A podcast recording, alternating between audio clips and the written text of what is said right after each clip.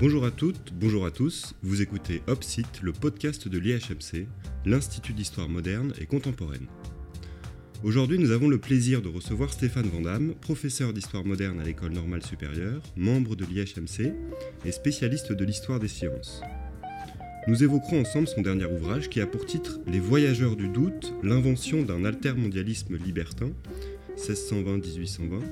Dans cette enquête, Stéphane Vandamme nous éclaire sur le monde des libertins, des sceptiques, des matérialistes, des dissidents, de tous ceux qui en somme n'ont cessé de prendre position face au projet français d'expansion impériale. Nombreux sont les savants et voyageurs qui, au XVIIe, au XVIIIe et au début du XIXe siècle, critiquent la globalisation à la française. Du marquis de Sade au médecin François Bernier, en passant par le naturaliste Joseph Piton de Tournefort, on verra à quelle fin, sous quelle forme et sur quel fondement s'énoncent ces critiques et mises en cause de l'impérialisme français. Cet échange autour des voyageurs du doute sera suivi de notre habituelle carte blanche, Vincent Denis, maître de conférence à l'université Paris 1 Panthéon-Sorbonne, nous présentera aujourd'hui l'exposition La Régence à Paris, l'aube des Lumières, 1715-1723. Cette exposition est proposée par le musée Carnavalet à Paris depuis le 20 octobre dernier. Mais tout de suite, place à l'altermondialisme libertin des 17e, 18e siècles. Bonjour Stéphane Vandamme. Bonjour. Alors pour commencer à présenter cet altermondialisme, à nos auditeurs et auditrices, euh, je vous propose de partir des acteurs de votre enquête, c'est-à-dire ceux que vous appelez les voyageurs du doute. Euh, sous euh, cette étiquette, vous placez à la fois des libertins, des érudits, des sceptiques, donc des acteurs qu'on ne rapprocherait pas forcément d'emblée.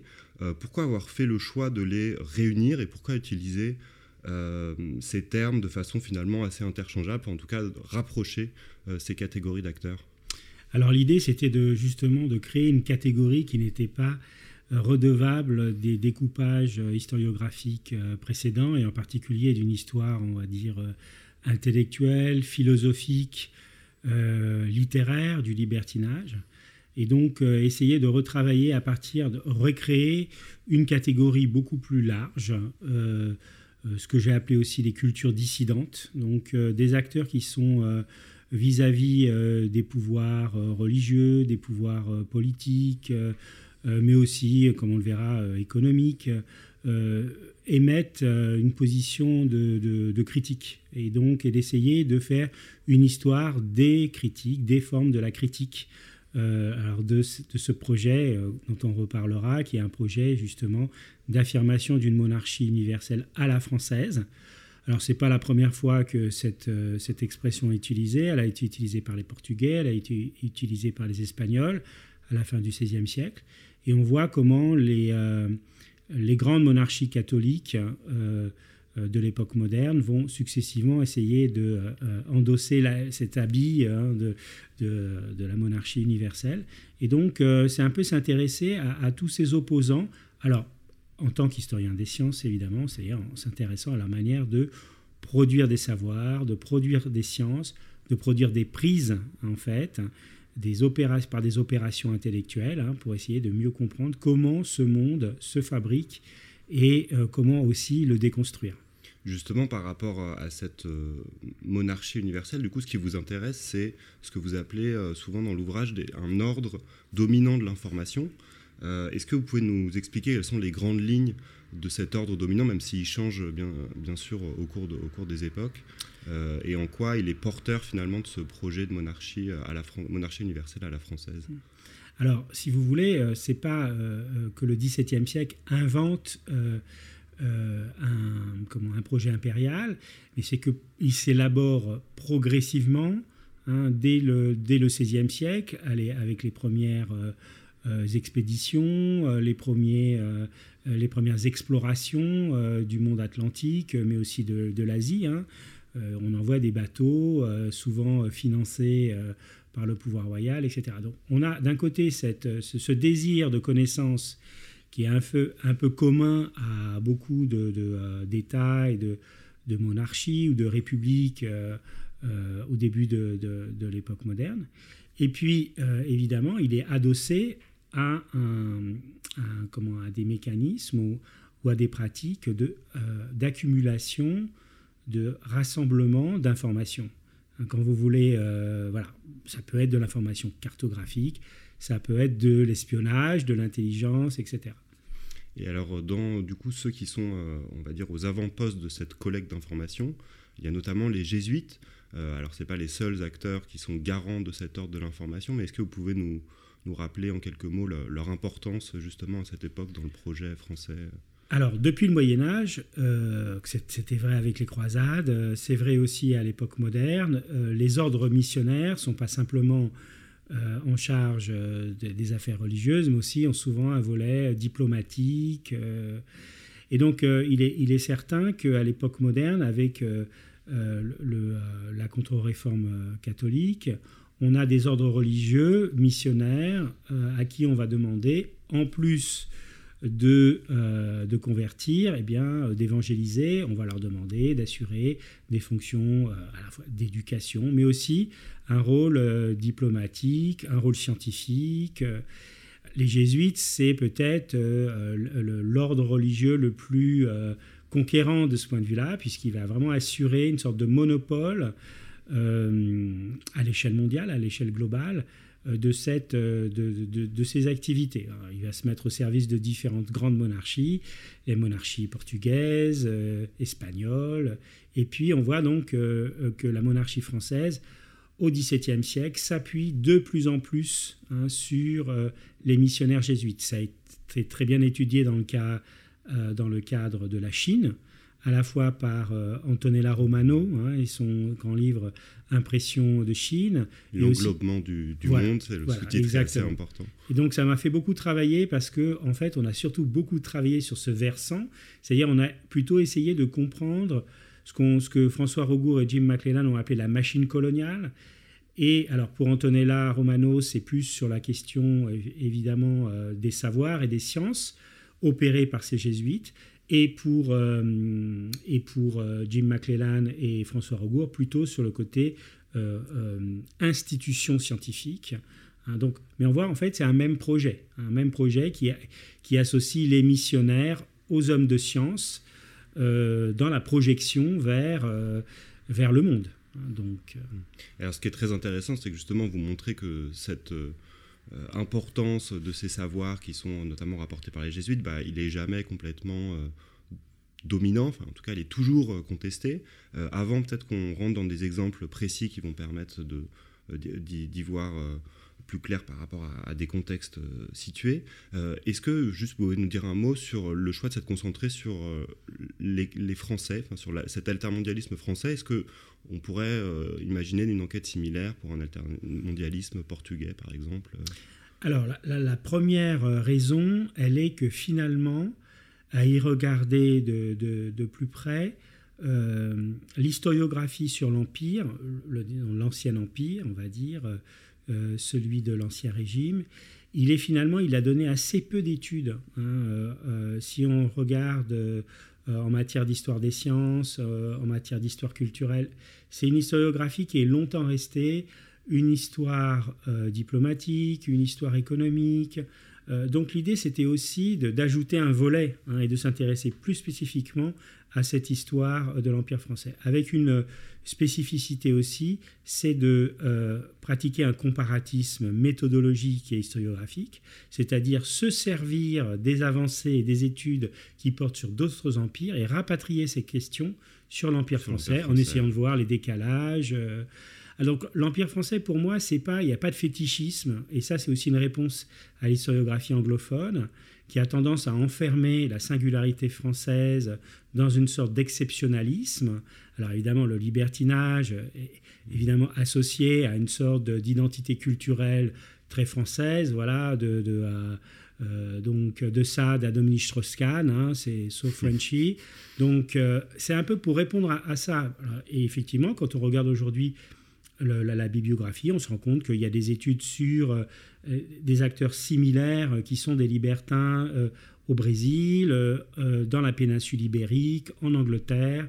Donc, au fond, on se rend compte qu'il y a quelque chose à nouer, ou il y a quelque chose qui s'est noué entre ces acteurs qui ont souvent été contraints à l'exil, et puis l'Empire, ou les empires. Et donc, ils ont pu circuler, chercher évidemment une forme de liberté, hein, dans des espaces qui étaient peut-être moins contrôlés idéologiquement par les appareils de censure, etc.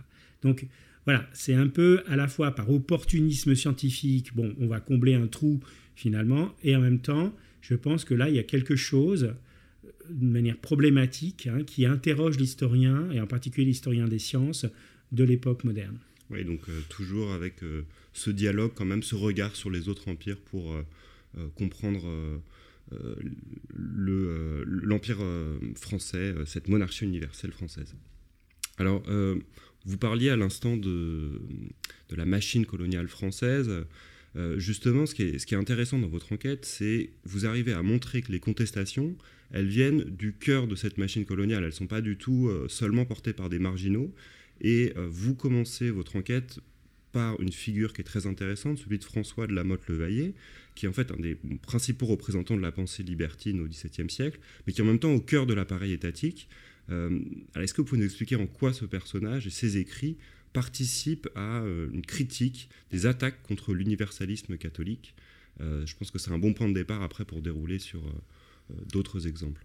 Oui, tout à fait. Alors, ça, rejoint aussi votre première question aussi sur qui sont ces acteurs. Au fond, l'enquête, elle a commencé par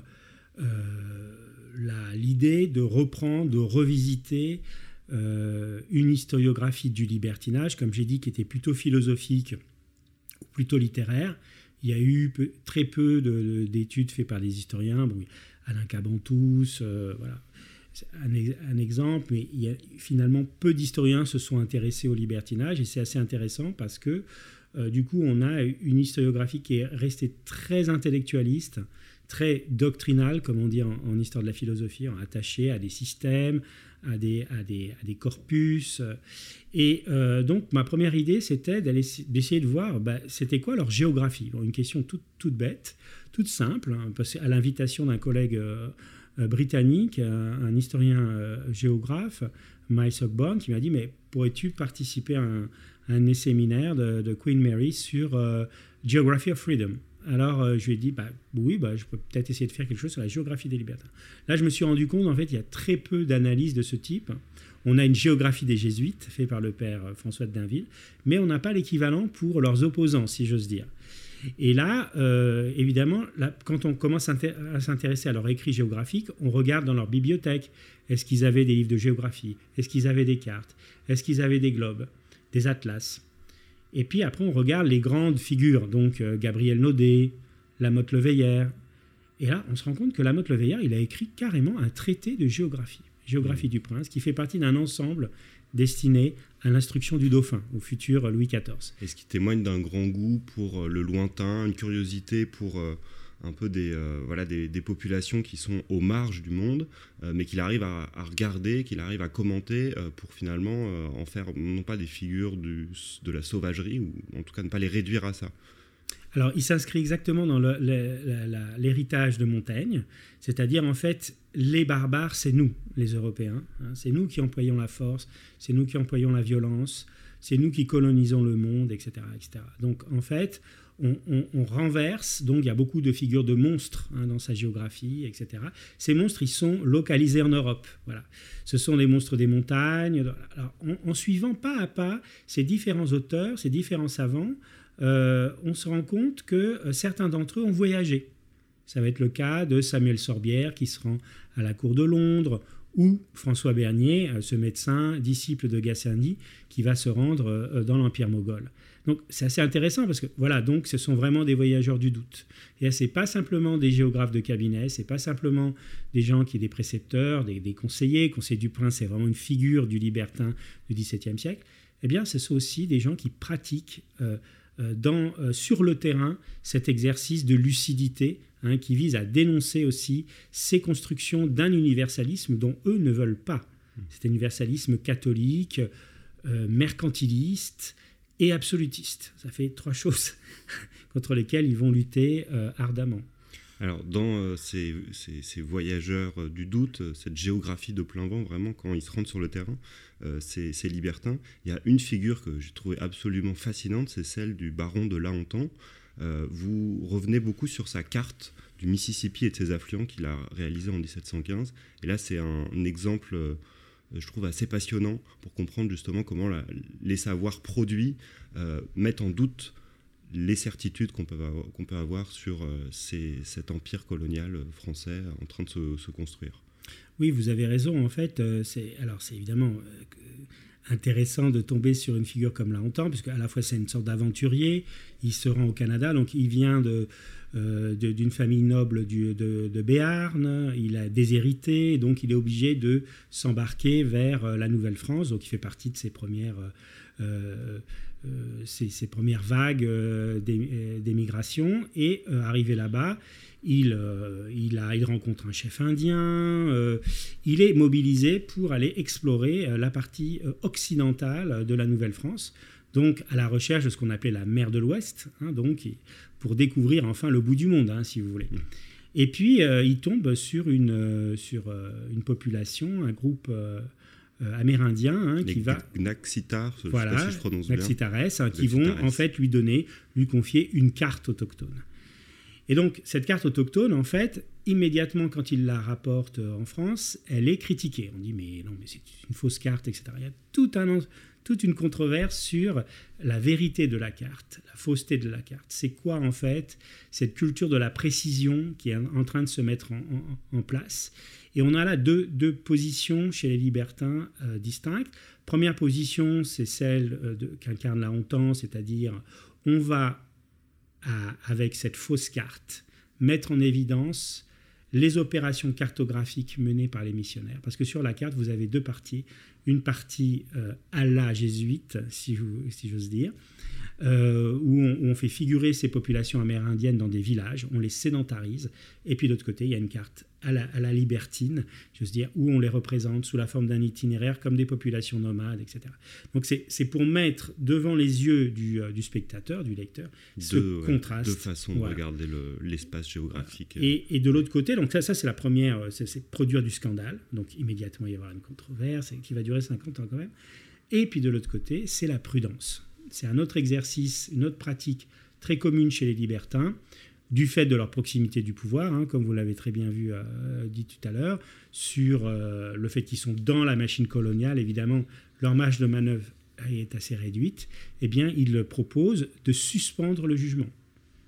C'est-à-dire, alors ça aussi, c'est très libertin. Vous voyez, on n'est pas du tout dans un type de savoir qui est fondé sur la certitude dogmatique donc, euh, qui est celle de la machine coloniale. La machine coloniale, elle est là pour produire euh, des éléments de sécurité, enfin de, rassurer euh, le monarque, rassurer les investisseurs, etc. Là, eux, c'est tout l'inverse. Ils essayent de justement d'inquiéter. Et cette inquiétude, elle s'adosse, bah, comme vous venez de le dire, en fait, à un, art du discernement. C'est une expression que vous utilisez qui est, très frappante, notamment par rapport à un exemple euh, que, je voudrais évoquer avec vous, c'est celui de Joseph Piton Tournefort, qui, au cours d'un voyage dans l'île grecque de Mykonos, fait euh, une découverte assez troublante, fait, est, mis face, on va dire, à une affaire euh, extrêmement étrange, une affaire de vampire. alors je vous propose d'écouter la source qu'on se transporte sur l'île grecque de Mykonos au début du XVIIIe siècle. Celui dont on va donner l'histoire était un paysan de Mycone, naturellement chagrin et querelleux. C'est une circonstance à remarquer par rapport à de pareils sujets. Il fut tué à la campagne, on ne sait par qui ni comment. Deux jours après qu'on l'eût inhumé dans une chapelle de la ville, le bruit courut qu'on le voyait la nuit se promener à grands pas, qu'il venait dans la maison renverser les meubles, éteindre les lampes, embrasser les gens par derrière et faire mille petits tours d'espiègle. On ne fit qu'en rire d'abord, mais l'affaire devint sérieuse lorsque les plus honnêtes gens commencèrent à se plaindre. Le dixième jour, on dit une messe dans la chapelle où était le corps afin de chasser le démon qu'on croyait y être enfermé. Ce corps fut déterré après la messe et l'on se mit en devoir de lui arracher le cœur. Le boucher de la ville, assez vieux et fort maladroit, commença par ouvrir le ventre au lieu de la poitrine. Le cœur fut arraché avec l'admiration de tous les assistants. Le cadavre puait si fort qu'on fut obligé de brûler de l'encens. Mais la fumée, confondue avec les exhalaisons de cette charogne, ne fit qu'en augmenter la puanteur et commença d'échauffer la cervelle de ces pauvres gens. Leur imagination, frappée du spectacle, se remplit de visions. On s'avisa de dire qu'il sortait une fumée épaisse de ce corps. Nous n'osions pas dire que c'était celle de l'encens. On ne criait que Vroukolakas dans la chapelle et dans la place qui est au devant. C'est le nom qu'on donne à ces prétendus revenants. Le bruit se répandait dans les rues comme par mugissement, et ce nom semblait être fait pour ébranler la voûte de la chapelle. Je ne doute pas qu'on eût soutenu qu'il ne puait pas, si nous n'eussions été présents, tant ces pauvres gens étaient étourdis du coup et infatués du retour des morts. Pour nous qui nous étions placés auprès du cadavre pour faire nos observations plus exactement, nous faillîmes à crever de la grande puanteur qui en sortait. Quand on nous demanda ce que nous croyions de ce mort, nous répondîmes que nous le croyions très bien mort. Nous leur représentâmes qu'il n'était pas surprenant que le boucher se fût aperçu de quelque chaleur en fouillant dans des entrailles qui se pourrissaient, qu'il n'était pas extraordinaire qu'il en fût sorti quelques vapeurs, puisqu'il en sort d'un fumier que l'on remue, que pour ce prétendu sang vermeil, il paraissait encore sur les mains du boucher que ce n'était qu'une bourbe puante. Je n'ai rien vu de si pitoyable que l'état où était cette île. Stéphane Vandamme, est-ce que vous pouvez nous dire ce que Tournefort met en doute dans cette affaire donc de Vroukolakis, c'est-à-dire de vampire Alors, c'est intéressant là avec euh, Tournefort, c'est qu'on est vraiment dans le paradigme de l'enquête. c'est typique en fait, comme je vous l'ai dit. Euh, il y a, on s'est intéressé à des monstres, à des vrais monstres en fait. Hein. Euh, voilà, on a trouvé des enfants sauvages euh, dans le Dauphiné. Donc on multiplie ces récits. et il y, a deux types d'experts de, hein, dans ces affaires. C'est soit des magistrats. Voilà, donc il y en aura pas mal, hein, des magistrats des différents parlements. Mais il y a aussi beaucoup de médecins. Alors, ce que, Tournefort est dans cette deuxième catégorie, botaniste du roi, euh, donc envoyé justement dans l'Empire ottoman au moment de fortes tensions avec l'Empire ottoman, euh, à la fin du XVIIe siècle, avec cette idée aussi que il faut quand même réaffirmer un peu la présence française euh, dans la Méditerranée orientale. Donc, on utilise les sciences souvent, hein, comme on, c'est plus difficile d'utiliser les missionnaires évidemment euh, en pays non chrétiens. Et donc là, on utilise les, scientifiques, les savants. Ça peut être des, numismates euh, comme Paul Lucas, mais ça peut être euh, des naturalistes comme Tournefort. Ce qui est intéressant dans le cas de Tournefort, c'est que il est confronté, donc arrivant à l'île de Mykonos, il est confronté à cette, cette histoire de vampirisme, de revenants, euh, et justement, il va mettre en scène en fait son savoir libertin. Voilà. Euh, il va mettre à distance tous les éléments qui relèvent de la superstition, euh, du oui-dire, euh, de la rumeur. c'est pour ça qu'il dit le bruit se répandait dans les rues comme par mugissement, etc. Enfin, il y a beaucoup de formules Exactement. où il met en doute. Voilà, ça, renvoie vraiment à cette. On parlait de l'ordre de l'information, ben là, ça renvoie à, une question qui est aussi taraudée et qui, va tarauder les libertins, c'est la question du témoignage. Voilà. il faut vérifier ses sources. Qui parle Voilà. Quand les jésuites mettent, en fait, ne distinguent pas tellement leurs interlocuteurs, c'est-à-dire font un récit en fait, qu'ils reprennent à leur compte pour faire parler les, natives, les, Amérindiens, les, euh, eh bien là, il faut au contraire, il faut mettre en scène euh, et donc distribuer l'autorité d'une certaine manière. Et là, on voit bien que l'autorité, elle est euh, alors évidemment, on sait bien que les missionnaires catholiques, ils sont hostiles déjà à la population locale qui est orthodoxe. L'orthodoxie est vécue comme une religion déclassée. voilà à un moment donné, Tournefort joue avec ce, registre. En même temps, il, montre bien que euh, la mission jésuite, elle, a échoué. Ils n'ont pas été capables de... Euh, alors, ce qui est intéressant, c'est la géographie de ces épisodes de vampirisme. Pour nous, ça nous semble complètement extravagant, mais il faut savoir que dans la première moitié du XVIIIe siècle, il y a plusieurs épidémies de vampirisme, hmm. et donc d'épisodes qui, euh, de l'Italie du Sud, dans les Pouilles, euh, aux, comment, euh, aux, îles, euh, aux Cyclades, jusque dans les Balkans, hein, puisque le dernier épisode aura lieu en Serbie. On est toujours sur des frontières de catholicité, où l'Empire ottoman est au bord, je dirais, on est sur la bordure de l'Empire ottoman. Et souvent, d'ailleurs, ces vampires sont qualifiés de turcs.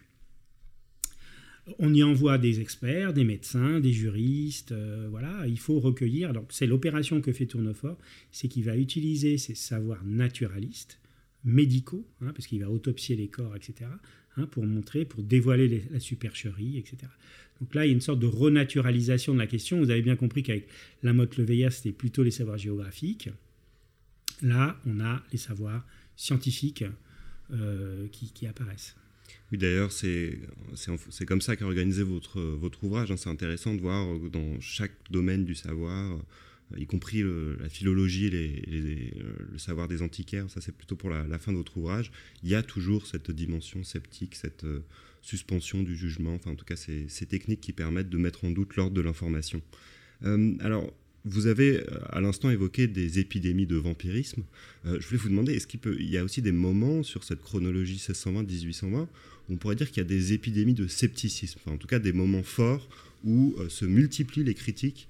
je pense notamment au moment de la suppression de la compagnie de Jésus. J'imagine qu'il y a des moments où les savoirs sceptiques, libertins, sont peut-être mis davantage sur le devant de la scène qu'à d'autres. Oui, alors euh, c'est vrai que la catégorie de libertin, c'est une catégorie négative, polémique, hein, infamante, c'est une insulte. Hein. Donc on ne présente pas sa carte d'identité de libertin, euh, on est accusé d'être un libertin. Et donc euh, c'est une, forme de catégorisation qui est prise dans un dispositif, généralement de controverses, de polémiques, de violences symboliques.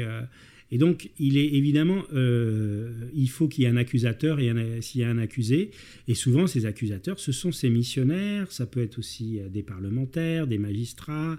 Euh, voilà. Donc, les jésuites ont joué un rôle particulièrement fort dans la dénonciation du libertinage, en particulier au XVIIe siècle, mais même au XVIIIe siècle, on retrouve. Donc, ils, vont essayer de de jouer sur toute une palette en fait de d'insultes qui peut aller du pyrrhonisme, donc euh, ce, premier scepticisme ancien euh, autour de Pyrrhon qui est plutôt euh, tourné autour d'une suspension du jugement, et donc qu'il considère comme une sorte de, de savoir circulaire complètement vide en fait. Et puis, ça peut aller jusqu'au scepticisme cicéronien, scepticisme de Sextus Empiricus, donc là le scepticisme romain, qui est un scepticisme au contraire qui est fondé sur des modes d'examen dénoncés, donc vraiment une méthode d'enquête euh, critique. Et là, effectivement, c'est un scepticisme qui est peut-être peut-être peut-être plus dangereux d'une certaine manière parce qu'il est compatible avec la nouvelle philosophie euh, expérimental. Euh, voilà, il y a une philosophie naturelle. Et donc il y a un moment où il transparaît peut-être plus qu'avant? Ben, Il y a un moment donné où il est plus accepté déjà par les institutions scientifiques. Euh, vous voyez, c'est ça qui est compliqué, c'est qu'à la fois il apparaît comme une figure d'opposition à l'aristotélisme de la scolastique, celui qui est enseigné à l'université. Et puis de l'autre côté, on voit qu'il pénètre la Royal Society, euh, l'Académie des sciences. Donc on va avoir du mal en fait à le déloger. Euh, ce scepticisme. On dit qu'il est organisé du coup parce qu'il devient plus collectif, euh, etc. Et donc, contre une historiographie qui a tendance à reproduire ces effets de dénonciation en disant Ah, mais non, mais le scepticisme, ça n'a aucun intérêt pour l'histoire des sciences, ça n'a aucun intérêt pour l'histoire des savoirs. Moi, je pense au contraire qu'il faut essayer de restituer euh, euh, l'émergence des sciences modernes dans, une culture, en fait, ou dans des cultures du doute, hein, qui sont celles de l'Ancien Régime. Alors, euh, je continue encore un tout petit peu sur la chronologie avant qu'on poursuive, mais vous parlez par exemple assez peu de la Révolution française, alors qu'on pourrait se dire, mais les moments de, de forte tension politique où il y a une remise en cause forcément de l'ordre de l'information, enfin en tout cas c'est euh, ça apparaît dans l'historiographie. Est-ce que c'est pas aussi des, moments qu'on peut scruter justement pour regarder ces savoirs euh, oui, j'en parle peu parce que j'en parle quand même un petit peu. Euh, j'en parle peu dans la manière d'un historien de la Révolution, c'est-à-dire j'entre pas du tout dans des débats qui seraient ceux de l'histoire de la Révolution française. Là, je ne suis pas du tout compétent. En revanche, euh, la dernière partie du livre est déplacée euh, en Asie, en particulier en Inde, et pas simplement aussi dans les îles euh, des épices. L'idée là, c'est vraiment autour de l'Inde de montrer, donc ces gens-là, ils sont, ils sont des gens comme Pierre Sonra, etc. Ils sont même tenus prisonniers pendant la Révolution française en Inde, etc.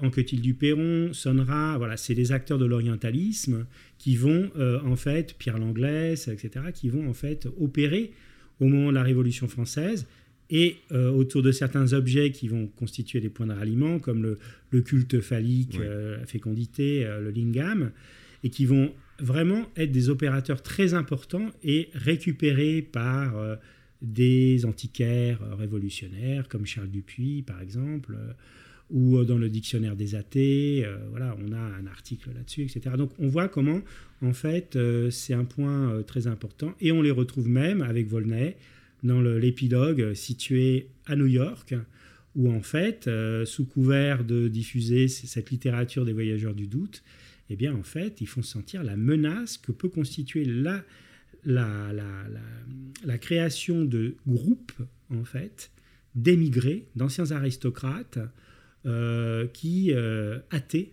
hein, qui pourraient venir infester la nouvelle République américaine. Donc euh, on est plutôt, et là c'est peut-être un peu une réponse, c'est un peu ambivalent politiquement, on ne sait pas où les situer. Hein. Hmm. Il y a des gens comme Volney, hein, des, républicains, et puis de l'autre côté, il y a aussi des royalistes. voilà.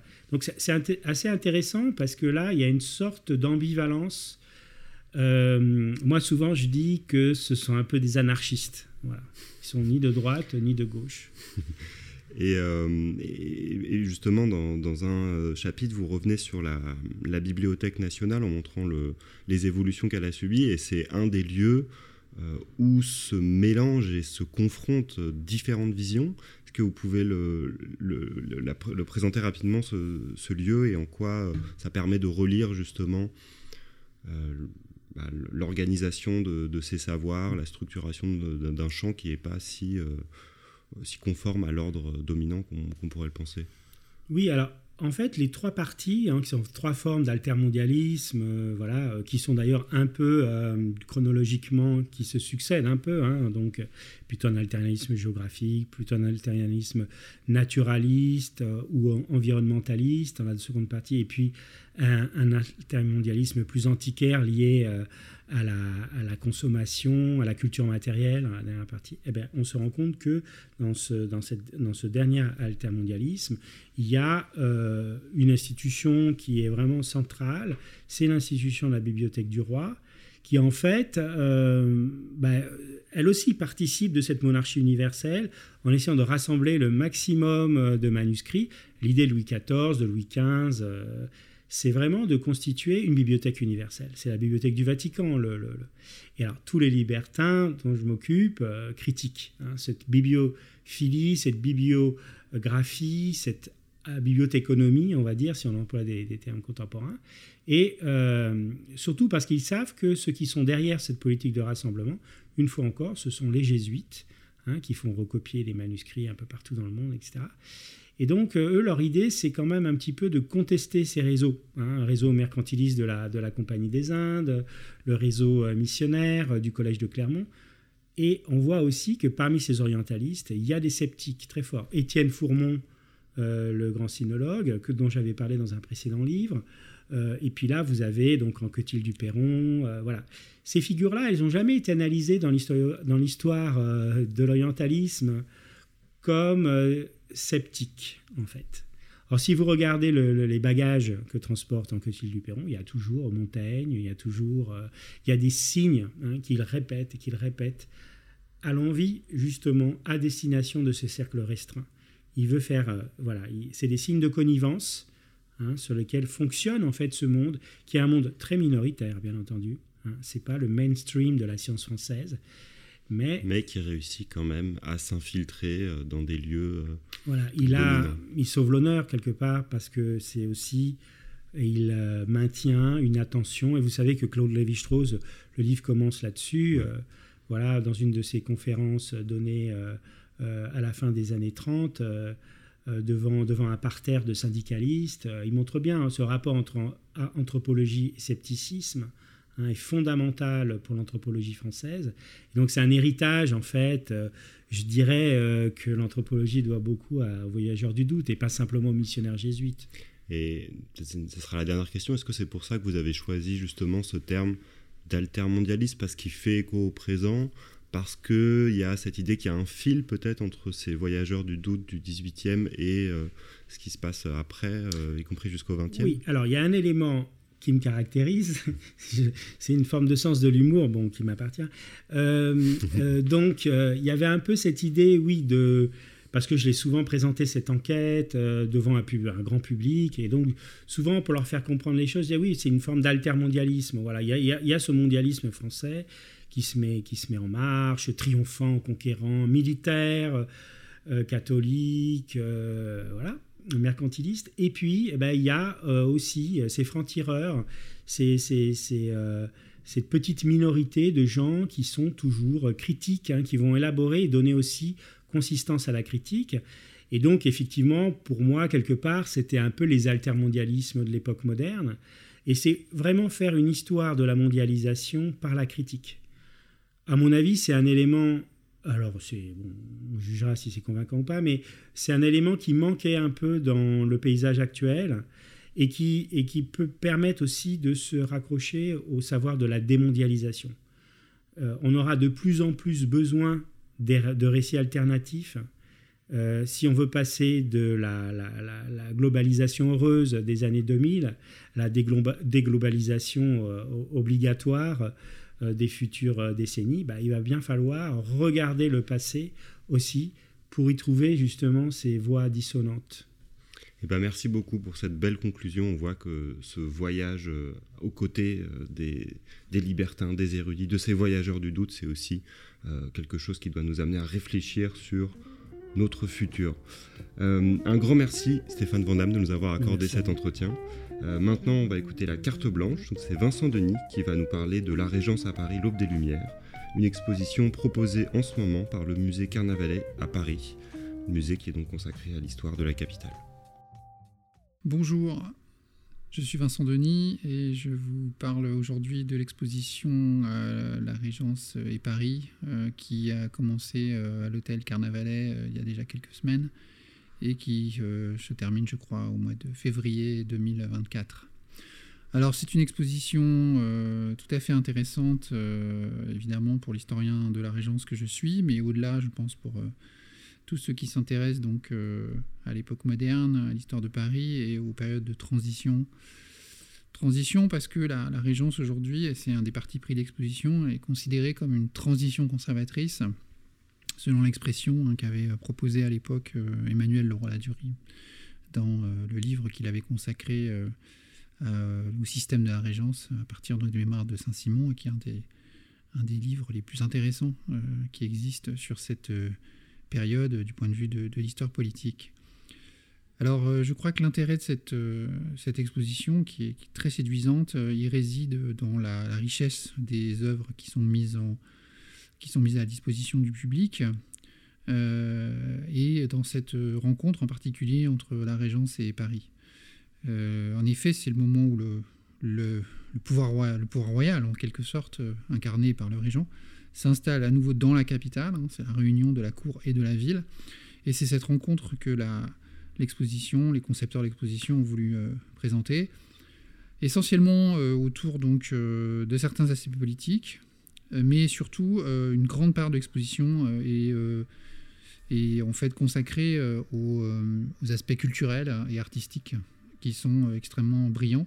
Et c'est vrai que dans l'empreinte euh, de cette période dans Paris euh, est très forte, que ce soit dans, l'architecture, euh, les réalisations urbanistiques même, les hôtels particuliers, et puis également les arts décoratifs hein, qui connaissent une impulsion absolument considérable.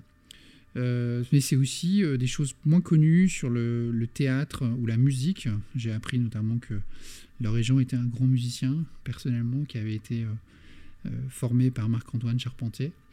Euh, et puis la peinture, bien entendu, là, ce sont les choses plus connues, mais le spectateur, le, le visiteur pourra voir un, certain nombre d'œuvres tout à fait intéressantes, à la fois représentatives de la, des scènes de genre, mais aussi sur le Paris du XVIIIe siècle, mais aussi sur des, cet art de cet art de cours et un art aussi beaucoup plus libéré de, nombreuses contraintes qui, est, qui est caractéristique donc, de, la, de la Régence au 18 dans cette période donc, du début du XVIIIe siècle.